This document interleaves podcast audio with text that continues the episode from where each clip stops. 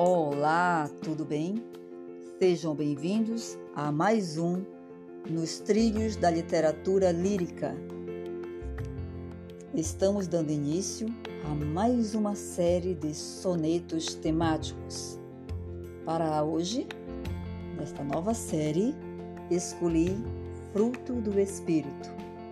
Fique aqui com Elcivan Duarte e ouça esta série maravilhosa preparada exclusivamente para você.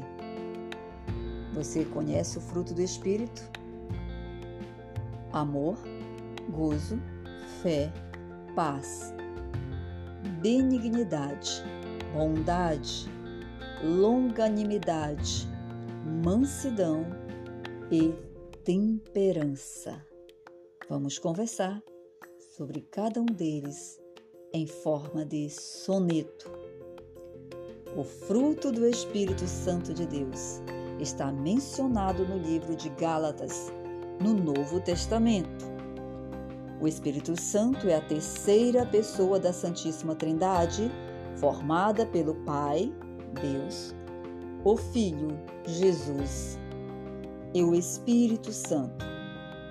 O fruto do Espírito está em contraste com as obras da carne, assunto para depois. O texto foi escrito por Paulo aos cristãos de Gálatas.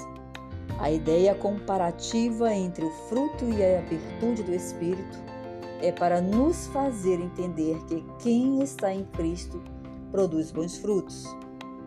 Jesus fez referência semelhante em uma de suas parábolas chamada de Parábola da Videira Verdadeira.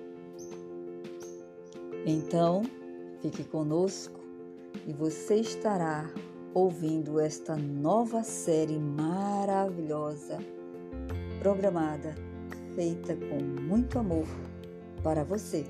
Tchau, tchau. Fique conosco.